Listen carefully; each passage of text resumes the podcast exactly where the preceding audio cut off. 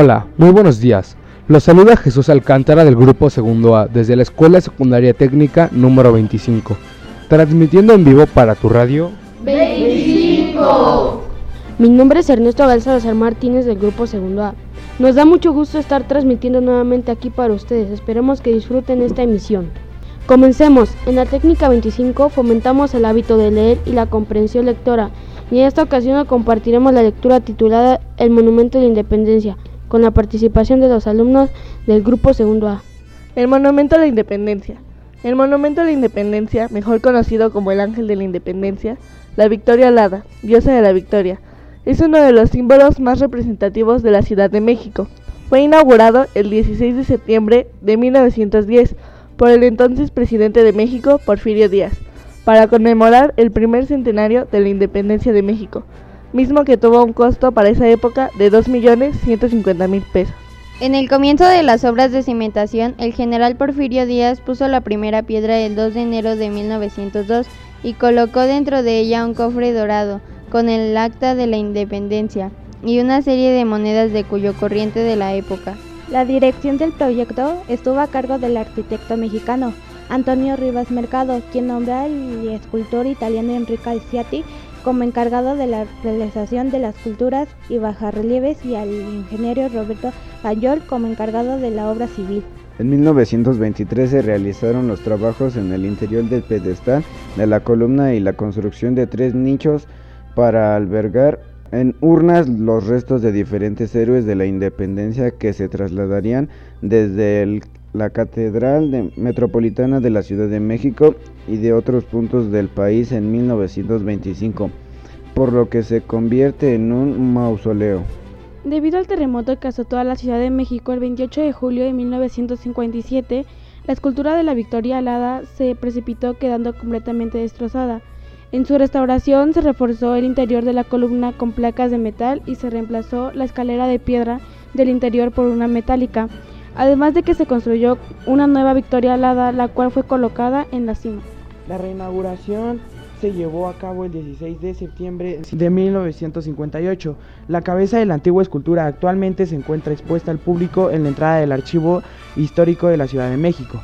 La altura del monumento es de 90,16 metros, más de 1.5 metros que tienen las gradas construidas en 1910 y 3 metros adicionales que tienen las gradas construidas en 1986 para un total de 94,66 metros. La escultura conocida como Ángel de la Independencia es una, de es una estatua hueca de bronce que representa a la victoria alada en actitud de vuelo con alas abiertas, en el brazo derecho extendido y sosteniendo una corona de laurel en actitud de colocarlo sobre la cabeza de los héroes, en el brazo izquierdo extendido hacia abajo y atrás sosteniendo en la mano una cadena rota de tres eslabones, símbolo de los tres siglos del virreinato y la dependencia política de España, toda ella revestida por hoja de pan de oro. Bajo la victoria alada hay una caseta con una puerta al oriente que da acceso a una terraza que le corre perimetralmente y resguarda por un barandal de bronce repujado que antiguamente tenía escudos de bronce en las cuatro caras iniciales RM República Mexicana.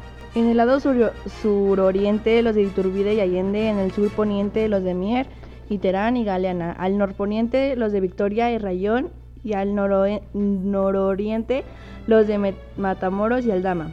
Las guirnaldas nacen de cuatro cabezas de leones esculpidas en el anillo más bajo. Bajo este, en el lado oriental, se encuentra un bajorrelieve que representa la fama que lleva una trompeta. Al pie de la columna se encuentran dos coronas, una que simula la piel de una serpiente y bajo esta una de laurel. En los extremos se ubican cuatro pedestales sobre los cuales hay cuatro figuras sentadas, las cuales corresponden a la paz, la guerra, la justicia y a la ley. Por dentro del pedestal se encuentra la zona de urnas con un escudo nacional en la, parte superior, en las que se leen los nombres de Morelos, N. Bravo, Matamoros, Hidalgo, Allende, Aldama, Guerrero, Quintana Roo y Leona Vicario. El 6 de abril de 1929, el presidente Medio Portes Gil manda a construir por decreto en la cara poniente del pedestal un nicho para lámpara motiva de gas, la cual debería permanecer siempre encendida en recuerdo de los héroes cuyos restos están ahí depositados. Esta flama lo inauguró el presidente Portes Gil el 12 de mayo de 1929. Agradecemos a la maestra Eugenia Rodríguez por la coordinación y apoyo para llevar a cabo este proyecto. No olviden visitar nuestro blog escolar, Escuela Secundaria Técnica 25mmcc.blogspot.com, donde podrán escuchar esta emisión y mucho más. También nos pueden seguir a través de Spotify. Si quieres participar con nosotros con algún tema o te interesa algo en especial que tratemos, acércate aquí a la biblioteca escolar. Esto ha sido todo por hoy, esperemos que haya disfrutado esta emisión de esta cápsula y los invitamos a seguir escuchando aquí en tu radio 25.